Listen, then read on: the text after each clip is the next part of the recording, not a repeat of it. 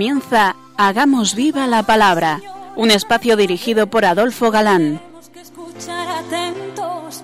En tu palabra, Jesús, está el mensaje, el del amor, el de andar despiertos. Cuando no tenga sentido la tristeza, en nuestra historia andemos como ciegos. En tu palabra hallaremos la fuerza que nos levante y llene de sosiego.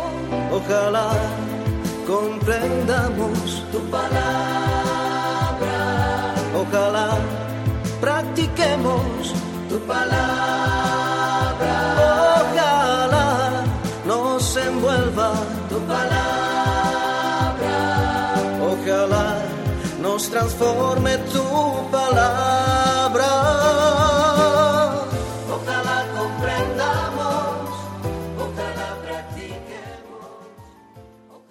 Hola, queridos amigos. Un día más en un nuevo programa fieles a nuestra cita quincenal. Nos acercamos como siempre a la palabra de Dios, buscando en vuestra compañía su fuerza para nuestra vida, pues sabemos que la palabra es viva y eficaz, que trasciende el tiempo, que está siempre de actualidad y siempre útil para el creyente. Aquí estamos de nuevo, Ana Adolfo, y Marta dispuestos a pasar esta hora en vuestra compañía. Bienvenidos a nuestro programa Hagamos viva la palabra. hola amigos. Comentando las cartas católicas o canónicas, nos quedábamos el último día al comienzo de la segunda carta de Pedro, y lo mejor es empezar releyendo la cita. Y tenemos aún algo más firme, a saber, la palabra profética, a la cual muy bien hacéis en, atender, como a lámpara que luce en lugar tenebroso, hasta que luzca el día y el lucero se levante en vuestros corazones. Pues debéis ante todo saber que ninguna profecía de la Escritura es de privada interpretación, porque la profecía no ha sido en los tiempos pasados proferida por humana voluntad, antes bien, movidos del Espíritu Santo, hablaron los hombres de Dios. Eh, básicamente nos dice que la palabra de Dios no es de libre interpretación, pero hay más.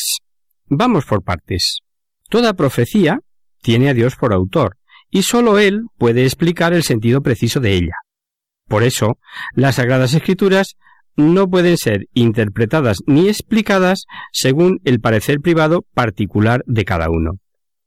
Sólo Cristo y aquellos a los que eligió para enseñar en su nombre tienen autoridad para interpretar la Sagrada Escritura. ¿Y quiénes son estos? Pues los apóstoles y sus sucesores, la tradición y, en definitiva, la Iglesia. La llave de toda la Escritura es la Iglesia, como decíamos el curso pasado en la introducción. Solo en la Iglesia y con la Iglesia podemos mm, o poseemos el mensaje cierto de Dios. La razón de que la Sagrada Escritura no puede ser interpretada según la voluntad de cada hombre es que se trata mm, no de una obra humana, sino de una obra divina. El Espíritu Santo es el autor principal de la Sagrada Escritura, porque los profetas hablaron movidos, impulsados, llevados por este Espíritu Divino, para que dijeran aquello y sólo aquello que él quería comunicar a los hombres. El profeta es el intérprete de Dios, habla en su nombre, o bien escribe, es el que profiere en nombre de Dios. He ahí la raíz del término profeta. Es como un instrumento en manos de Dios. Esto no significa que el autor humano sea anulado por el Espíritu Santo. El agiógrafo, cuando escribe bajo la moción del Espíritu Santo, conserva su libertad y su inteligencia propia. Dios puede regir las facultades humanas sin destruirlas. El próximo capítulo no tiene relación casi con lo que acabamos de ver. Aparca el tema de la parusía y lo que vamos a leer es una copia de la epístola de Judas. Y tentado he estado de analizarla en este momento, la carta de Judas. Sin embargo, vamos a seguir el orden y la veremos, aunque sea brevemente, después de analizar las dos de Pedro. El paralelismo es asombroso, no sólo por lo que se refiere a las ideas e imágenes, sino al orden expositivo y hasta el lenguaje empleado. Como hubo en el pueblo profetas falsos, así habrá falsos doctores, que introducirán sectas perniciosas, llegando hasta negar al Señor que los rescató, y atraerán sobre sí una repentina ruina. Muchos les seguirán en sus liviandades, y por causa de ellos será blasfemado el camino de la verdad. Llevados de la avaricia, harán de vosotros mercadería con palabras mentirosas, pero su condenación, ya antigua, no tardará y su ruina no se retrasará. Comienza, como hemos visto, poniendo en guardia a sus destinatarios, a sus lectores, contra ciertos maestros engañosos que por su mala vida y su espíritu de avaricia arrasan a otros al mal, por lo cual serán terriblemente castigados. Del mismo modo que en Israel hubo falsos profetas al lado de auténticos profetas, así también sucederá entre los cristianos. Surgirán falsos doctores, que se esforzarán, dice, por alejar a los fieles de Cristo. Estos falsos maestros ya habían comenzado a esparcir sus errores, pero San Pedro habla de ellos en futuro. Introducirán, dice, porque sabía que pronto se lazarían sobre el rebaño de Cristo con mayor furor. Por medios hipócritas introducirán sectas perniciosas, es decir, esparcirán falsas doctrinas para sembrar entre los fieles la confusión, y así originar partidos que se combatan entre sí. Por su escandalosa conducta moral que va a la par con su enseñanza doctrinal, han llegado hasta a negar al Señor que los rescató por medio de su muerte reparadora, obteniendo así sobre ellos derecho de dominio. O dicho de otra manera, el celo de estos falsos lectores es un celo interesado. Se dejan llevar de la avaricia, pues con sus doctrinas tratan de explotar a los fieles y, y se enriquecen a expensas de ellos. La avaricia es la nota característica de los falsos apóstoles. En cambio, el desinterés es la nota del verdadero apóstol. Sin embargo, no se irán de rositas, y pone a continuación varios ejemplos de lo que pasó en el pasado, como ejemplos ilustrativos. Vamos a leerlo.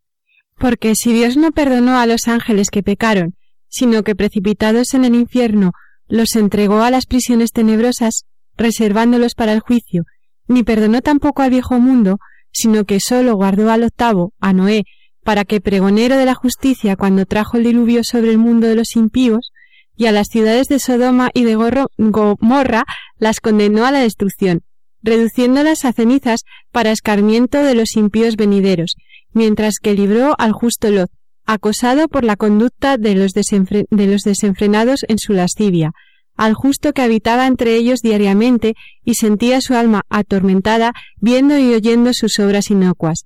Pues sabe el Señor librar de la tentación a los piadosos y reservar a los malvados para castigarlos en el día del juicio, sobre todo a los que van en pos de la carne llevados de los deseos impuros y desprecian la autoridad del Señor. Audaces pagados de sí mismo, mismos no, no temen blasfemar de las potestades superiores. Con tres ejemplos bíblicos prueba que Dios no dejará de castigar severamente a estos falsos doctores. Del mismo modo que Dios castigó a los ángeles rebeldes y a los malvados con el diluvio y a Sodoma y Gomorra con la destrucción, así castigará a estos falsos apóstoles. La epístola de Judas presenta aquí un estrecho paralelismo con este texto. El autor sagrado, lo mismo que Judas, se refiere al pecado de los ángeles y de su castigo. Este pecado, lo sabemos, fue una falta de soberbia, de rebelión contra Dios. Así está revelado y así lo ha enseñado siempre la Iglesia. El segundo ejemplo de castigos se refiere al diluvio, que es considerado como mm, la transición entre el mundo antiguo que es destruido y la construcción del nuevo mundo. El tercer ejemplo, sobre la intervención de la justicia divina que corresponde al segundo es la destrucción de Sodoma y Gomorra, estas dos ciudades. Y es curioso, también Jesucristo, para eh, mostrar la severidad de los juicios divinos en el Evangelio, aduce los ejemplos del diluvio y justamente este, el de la destrucción de Sodoma y Gomorra. Por contraste mm, con lo anterior, se ve la misericordia divina para con el justo. La justicia de Lot se manifiesta en la aflicción que le producía la desenfrenada conducta de los fieles de Sodoma, de los sodomistas, sodomitas. Y el autor sagrado termina con un principio general. Dios salva a los justos, como lo hizo con Noé y como lo hizo con Lot, pero se muestra severo con los impíos, como lo hizo con los malvados de la época del diluvio y con los habitantes de Sodoma y Gomorra. Eh, de este modo, Pedro infundía valor y confianza en los destinatarios de su carta, que vivían también en medio de graves pruebas materiales y espirituales. Pero los impíos no pueden hacerse ninguna ilusión. Si Dios no los castiga aquí abajo, es porque están reservados para el gran día del juicio, en que serán, dice, terriblemente castigados. Sin embargo, el castigo divino no será igual para todos. Los falsos doctores serán castigados de una manera especialísima a causa de su vida escandalosa, pues se dejan arrasar por los placeres sensuales y la lujuria, imitando precisamente a los contemporáneos tanto de Noé como de Lot. Vamos a leer un poquito más. Los que obran así son fuentes sin agua, nubes arrastradas por el huracán. A ellos les está reservada la densidad de las tinieblas. Con sus palabras altisonantes y vacías, atraen, por medio de los deseos desenfrenados de la carne, a los que apenas acaban de librarse de los que viven en el error. Les prometen la libertad, siendo ellos mismos esclavos de la corrupción, porque uno es esclavo de aquello que lo domina. En efecto, si alguien se aleja de los vicios del mundo, por medio del conocimiento del Señor y Salvador Jesucristo, y después se deja enredar y dominar de nuevo por esos vicios, su estado final llega a ser peor que el primero. Más le hubiera valido no conocer el camino de la justicia, que después de haberlo conocido, apartarse del santo mandamiento que le fue transmitido. En él se cumple lo que dice justamente el proverbio.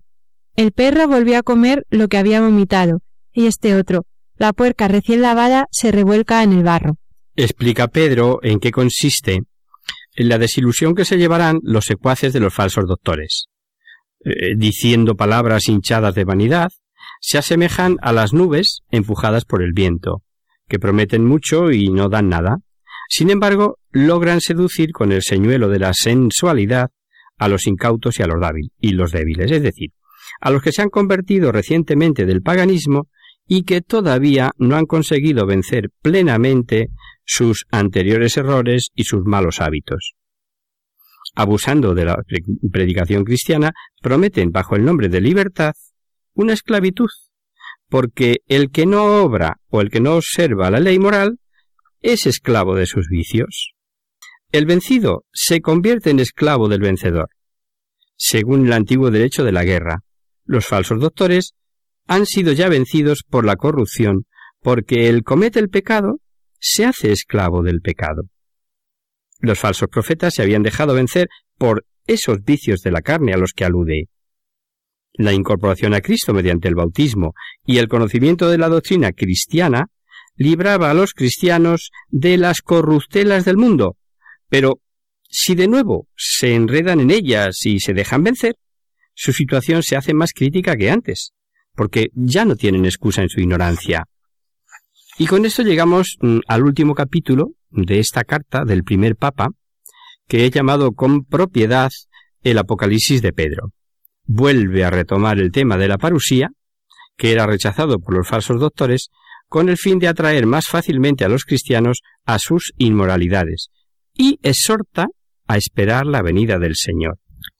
Queridos hermanos, esta es la segunda carta que os escribo. En las dos he recomendado algunas cosas para que tengáis un criterio exacto. No olvidéis lo que ha sido anunciado por los santos profetas, así como tampoco el mandamiento del Señor que os ha sido transmitido.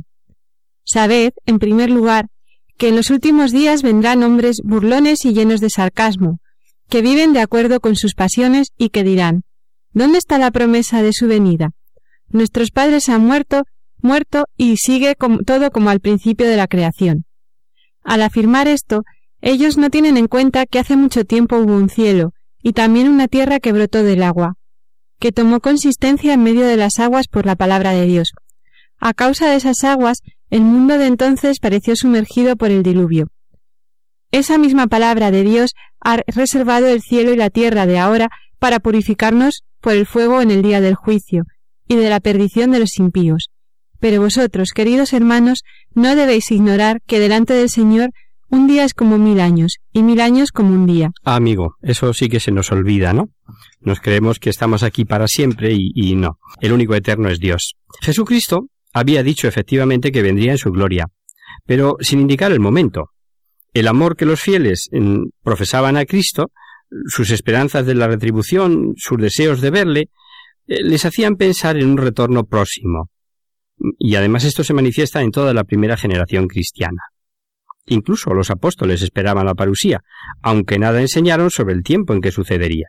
Sin embargo, con el pasar de los años, se sintió la necesidad de separar, disociar la parusía y el juicio final de las esperanzas escatológicas con las cuales eran unidos. Mm, bajo la presión de los hechos, se daba un progreso teológico no en el sentido mm, de que cambiase la revelación, eso sería un fraude, sino en cuanto que había que mirar y expresar los datos revelados independientemente de una concepción temporal que no formaba parte de ellos y que resultaba difícil mantener. Los padres a los que alude aquí no son los antepasados del Antiguo Testamento, sino eh, los de la primera generación cristiana que ya habían muerto. Los impíos pueden temer si siguen en su actitud. No es castigar eh, por castigar, como algunos piensan. Explícitamente se nos dice que Dios quiere que todos se salven y tiene con nosotros una paciencia infinita. Nos da infinidad de oportunidades de rectificar. Pero claro, ahí entra a juego la libertad humana. Los que se pierden es sencillamente porque quieren. Escuchémoslo. El Señor no tarda en cumplir lo que ha prometido, como algunos se imaginan, sino que tiene paciencia con vosotros, porque no quiere que nadie perezca, sino que todos se conviertan. Sin embargo, el día del Señor llegará como un ladrón, y ese día los cielos desaparecerán estrepitosamente. Los elementos serán desintegrados por el fuego, y la tierra, con todo lo que hay en ella, será consumida. Ya que todas las cosas se desintegrarán de esa manera, qué santa y piadosa debe ser vuestra conducta, esperando y acelerando la venida del día del Señor. Entonces se consumarán los cielos y los elementos quedarán fundidos por el fuego. Pero vosotros, de acuerdo con la promesa del Señor, esperamos un cielo nuevo y una tierra nueva donde habitará la justicia. Por eso, queridos hermanos, mientras esperáis esto, procurad vivir de tal manera que Él os encuentre en paz, sin mancha ni reproche. Tened en cuenta que la paciencia del Señor es para nuestra salvación, como ha escrito nuestro hermano Pablo, conforme a la sabiduría que le ha sido dada, y lo repite en todas las cartas donde se trata este tema.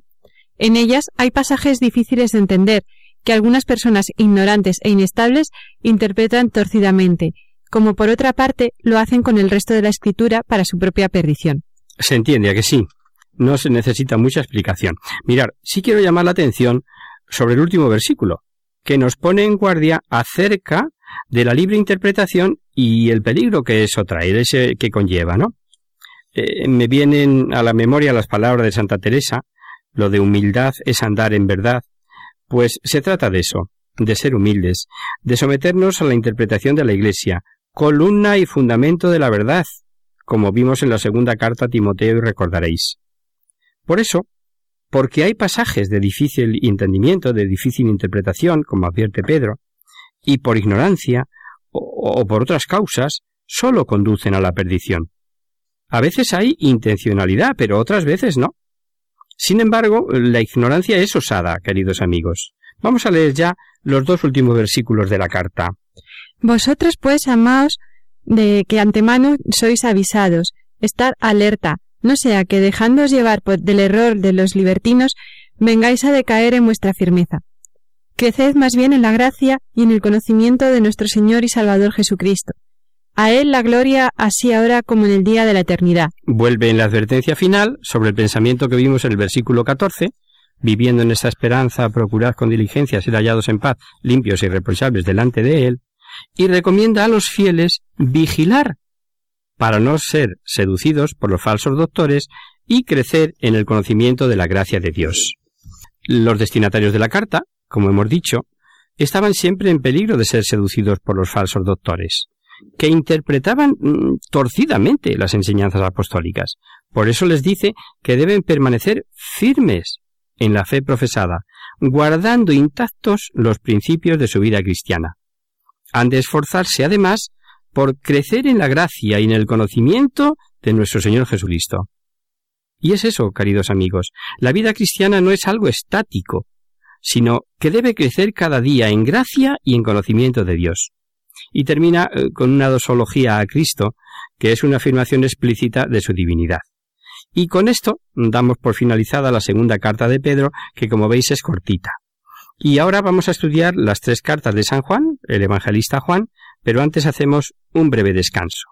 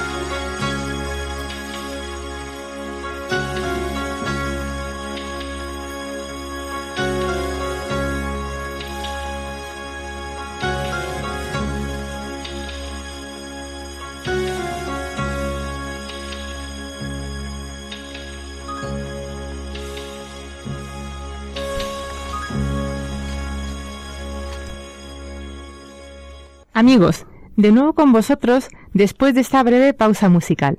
Os recordamos, queridos oyentes, que sintonizáis el programa Hagamos viva la palabra. Si queréis contactar con nosotros vía correo postal, lo podéis hacer a Radio María, Paseo Lanceros número 2, primera planta, 28024 de Madrid. O bien, si lo preferís, al correo electrónico hagamos viva la palabra arroba radiomaria.es. Para los que os acabáis de incorporar, deciros que estamos analizando las cartas católicas o canónicas. Y como anunciábamos antes del descanso, una vez finalizado el estudio de las cartas de Pedro, vamos a ver ahora la primera carta de San Juan Apóstol. Como sabéis, es también el autor del cuarto Evangelio. Las tres epístolas de Juan presentan sin duda alguna grandes semejanzas con el cuarto Evangelio las analogías, perdón, son evidentes en lo que se refiere a la doctrina, al vocabulario y al estilo. Estos escritos eh, nos enseñan un mundo de ideas y un lenguaje que sólo ha hablado y ha escrito San Juan. Un lenguaje sencillo y sublime al mismo tiempo. Frente a los que cuestionan su paternidad joánica, La mayoría de los escritores admiten que el autor de estos escritos es el mismo San Juan Apóstol. Y para los que admiten que el cuarto Evangelio es obra del apóstol Juan, no hay desde luego ninguna dificultad en reconocer que también San Juan Apóstol es el autor de estas tres cartas. Esto mismo se deduce mm, del acuerdo frecuente entre los argumentos internos y los testimonios más antiguos de la tradición. El testimonio más antiguo es el de San Policarpo, discípulo del mismo San Juan, y también Eusebio y Justino, al final del siglo II. O comienzos del siglo III tenemos el testimonio explícito del fragmento de Muratori. San Juan, ya le conocemos, lo que pasa que ya casi se nos habrá olvidado, es un místico contemplativo, que imprime significación profunda a las palabras más sencillas. Con una impresionante simplicidad, sabe producir efectos admirables y comunicar majestad y grandeza a sus escritos. Comienza la primera carta con un prólogo en el que mm, se expone el objeto de la carta. Quiere hablar a los cristianos del misterio de Jesucristo, que se hizo hombre y vino al mundo para dar a los hombres la vida eterna. Juan es el testigo por antonomasia y escribe lo que conoce porque lo ha vivido. Así terminaba su Evangelio, no sé si lo recordáis. Este discípulo es que el que da testimonio de estas cosas y el que las ha escrito, y sabemos que su testimonio es verdadero. Vamos a ver ahora cómo comienza su carta. Lo que era desde el principio, lo que hemos oído, lo que hemos visto con nuestros ojos, lo que contemplamos y palparon nuestras manos tocando al verbo de la vida, porque la vida se ha manifestado y nosotros hemos visto y testificamos y os anunciamos la vida eterna, que estaba en el Padre y se nos manifestó. Lo que hemos visto y oído os, lo anunciamos a vosotros, a fin de que viváis también en comunión con nosotros. Y esta comunión nuestra es con el Padre y con su Hijo Jesucristo. Os escribimos esto para que sea completo vuestro gozo. El prólogo de esta epístola es solemne, majestuoso, como el del cuarto Evangelio. El pensamiento central de ambos prólogos es el mismo, la encarnación del Verbo. Afirma claramente que Jesucristo es el Hijo de Dios, y de esta manera se proclama la igualdad y distinción a la vez entre Hijo y el Padre. Verdades que tendrán mucha importancia en las luchas cristológicas posteriores. La comunión de los cristianos con Dios es, al mismo tiempo, una comunión entre ellos mismos porque, estando unidos al Padre y al Hijo, los fieles están unidos entre ellos, están animados por la misma vida. Sin la comunión de los fieles con Dios y la unión con los apóstoles, la alegría de San Juan sería incompleta. Su alegría más grande, dice, consiste en difundir la gracia del Evangelio y hacer vivir a las almas en la comunión íntima y vital con Dios, fuente de todo gozo. Y esta alegría redunda ante todo en gozo personal suyo, al saber que los fieles están íntimamente unidos a Dios y proviene de la comunión de los fieles con Dios y entre sí. Es por consiguiente análoga a la que Cristo experimenta en unión con el Padre. San Juan explica a continuación a los fieles en qué condiciones pueden permanecer en comunión con el Padre y el Hijo, y desarrolla este tema bajo la imagen del caminar en la luz. Escuchemos. Este es el mensaje que de él hemos oído y os anunciamos, que Dios es luz y que en él no hay tiniebla ninguna. Si dijéramos que vivimos en comunión con él y andamos en tinieblas, mentiríamos y no obraríamos según la verdad, porque si andamos en la luz como Él está en la luz, entonces estamos en comunión unos con otros, y la sangre de Jesús, su Hijo, nos purifica de todo pecado. Si San Juan presenta la idea de que Dios es luz como una nueva revelación, la razón hay que buscarla en la acepción profunda en que toma dicho concepto. Al decir que Dios es luz, quiere expresar la suma perfección de Dios que excluye todo lo que puede suponer imperfección, tinieblas porque Dios es espíritu puro, inteligencia perfecta, fuente de la luz y de la verdad que ilumina a todos los hombres y los conduce a la vida divina. Sin duda recordamos las palabras del comienzo de su Evangelio. Él es la luz verdadera que ilumina a todo hombre. ¿A que sí, a que os suena? Pues bien, la idea de que Dios es luz ha de entenderse, como se deduce del contexto, en un sentido más bien moral que intelectual.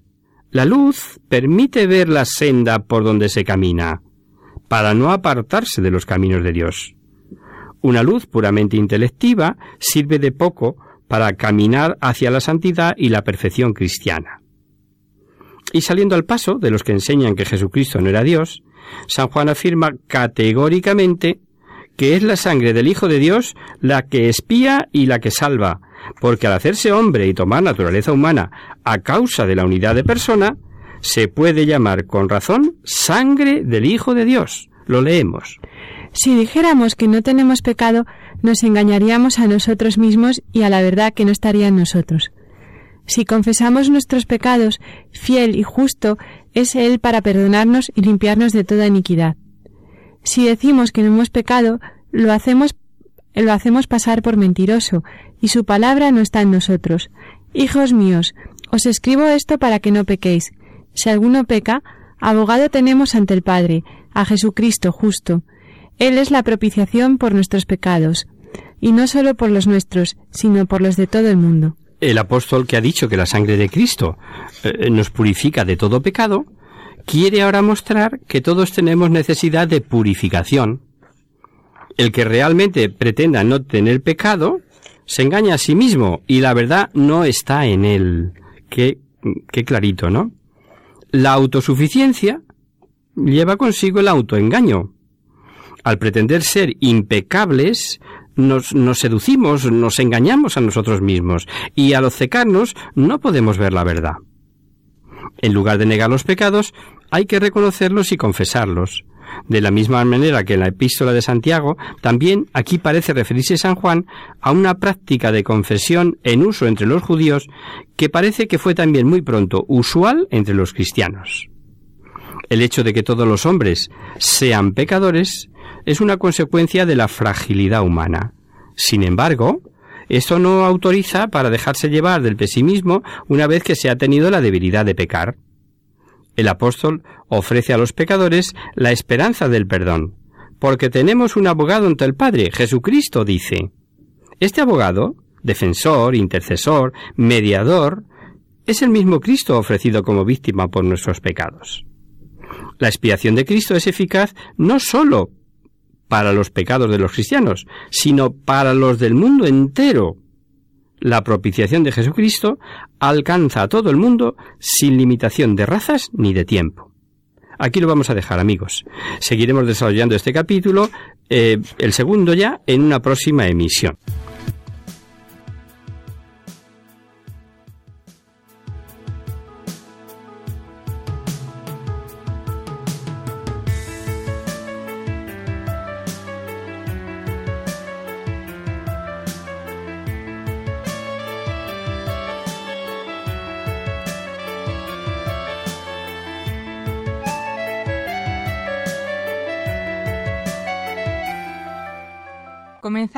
Espacio de conocer, descubrir saber, y como no ha habido ninguna consulta esta semana, siguiendo con la explicación sobre valores que sabemos que nos resultan útiles a todos, pero en particular a padres y educadores. Hoy vamos a hablar de la bondad. Tan necesaria hoy en día y, y, y tan difícil de encontrar. Aunque haya muchos que piensen yo soy bueno, porque no mato, ni robo, ni, ni fastidio a los demás.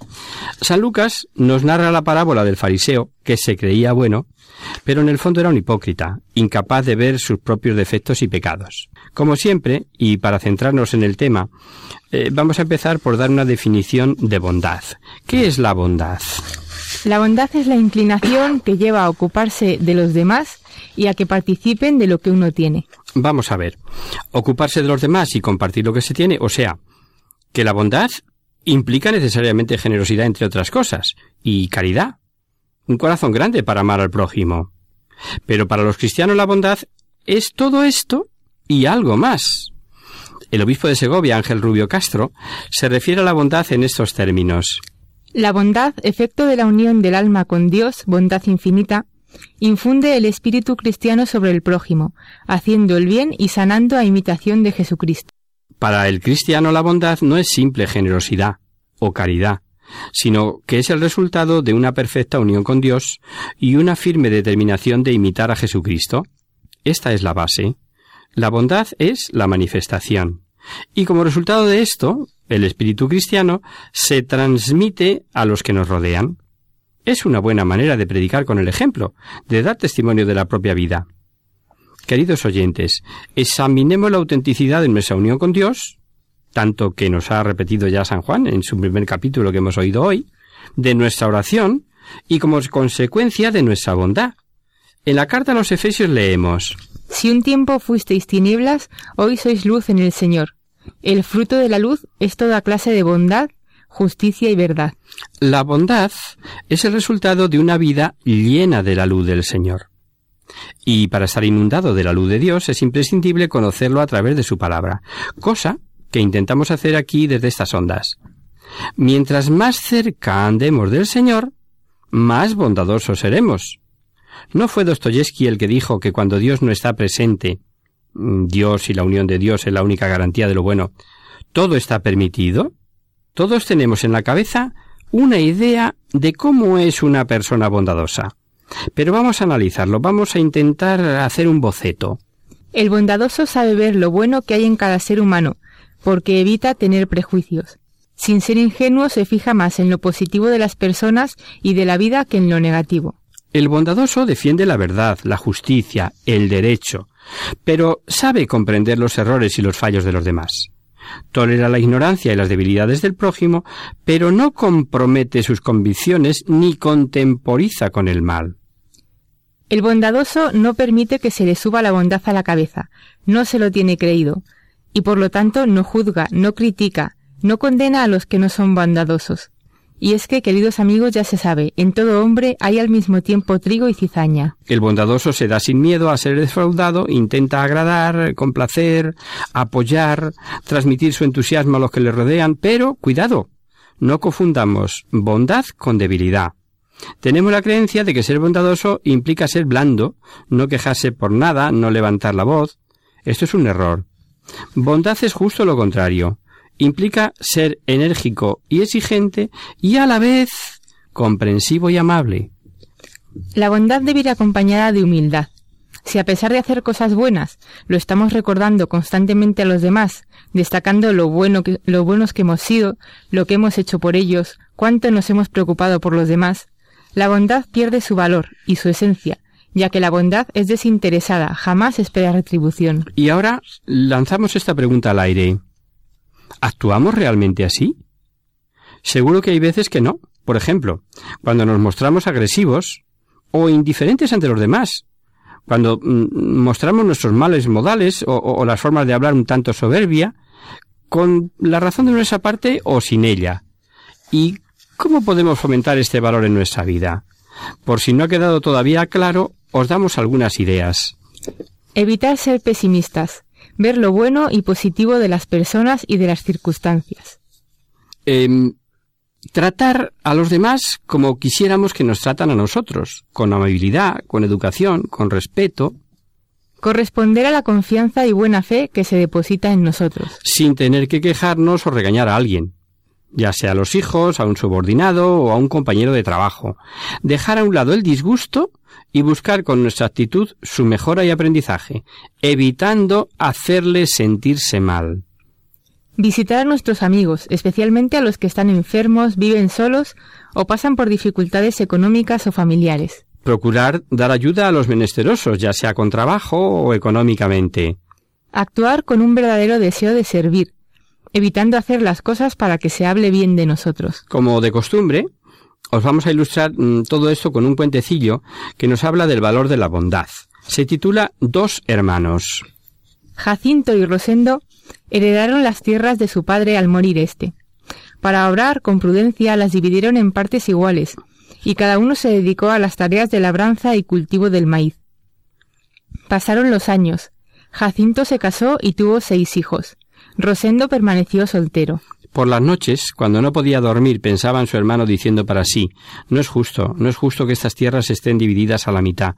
Jacinto tiene seis hijos, que debe alimentar, vestir, educar. Yo no tengo familia. Él necesita más maíz que yo. hasta que una noche decidió ir a su propio depósito. Cogió cuatro pesados costales y cargándolos atravesó la colina que separaba su rancho del de Jacinto. Entró a escondidas en el depósito de éste y los dejó allí.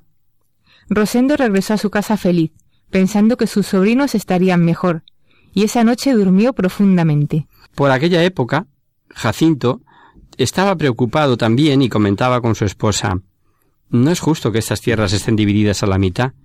Rosendo no tiene familia. Cuando nosotros lleguemos a viejos, nuestros hijos cuidarán, nos cuidarán, pero a él, ¿quién le dará sustento? Debería tener más maíz que nosotros, para vivir tranquilo en su ancianidad. Y así, aquella misma noche, pero a una hora distinta, llevó cuatro costales de maíz hasta el depósito de Rosendo. Regresó a su casa feliz y durmió profundamente. Al día siguiente uno y otro quedaron sorprendidos, al comprobar que tenían la misma cantidad de maíz que la noche anterior. Cada uno por su lado pensó, tal vez no lleve la cantidad que supuse, esta noche llevaré más. Y así lo hicieron aquella madrugada. Cuando salió el sol se sintieron más perplejos que antes, pues hallaron la misma cantidad de siempre, ni un costal menos. La noche siguiente, Rosendo llenó un pequeño carro con doce costales, y Jacinto hizo lo mismo. Con dificultad subieron por la colina antes de apuntar el alba, cada uno por un lado de la colina, y cuando Rosendo se hallaba casi en la cima, alzó a ver una silueta bajo la luz de la luna que venía en la otra dirección, y a Jacinto le pasó lo mismo. Al reconocerse entendieron lo que había pasado. Durante las noches anteriores solo habían estado intercambiando costales de maíz entre un depósito y otro. Sin decir palabra dejaron sus cargas a un lado y se dieron un fuerte abrazo. Y para acabar el programa de hoy, os dejamos un pensamiento. En esta ocasión, de Michel de Montaigne. La confianza en la bondad ajena es testimonio no pequeño de la propia bondad. Y hasta aquí, queridos amigos, el programa de hoy. Os dejamos con nuestra sintonía y os recordamos que si queréis dirigiros al programa para cualquier duda, aclaración o sugerencia, participando en el espacio de conocer, descubrir, saber, estamos a vuestra total disposición y encantados de atenderos en la siguiente dirección. Radio María, Paseo Lanceros número 2, primera planta 28024 de Madrid. O bien, si lo preferís, al correo electrónico hagamos viva la palabra arroba radiomaria.es. El próximo miércoles, como sabéis, está el programa que alterna con nosotros, La Tierra Prometida. Por tanto, nosotros nos encontraremos de nuevo dentro de 15 días, si Dios quiere. Con un programa súper interesante para nuestra vida de cristianos, un programa muy muy joánico. Veremos que solo se nos pide amar, que no es sino corresponder al amor de Dios que nos amó primero, y donde encontraremos la afirmación explícita de que somos sus hijos. Hasta el próximo día, amigos. Hasta el próximo día. Hasta dentro de 15 días.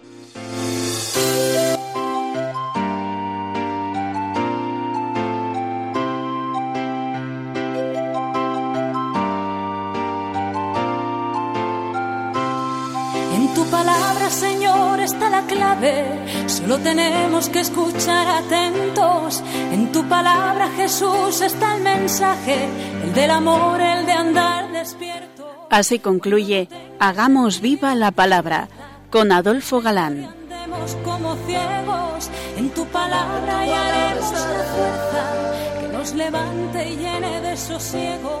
Ojalá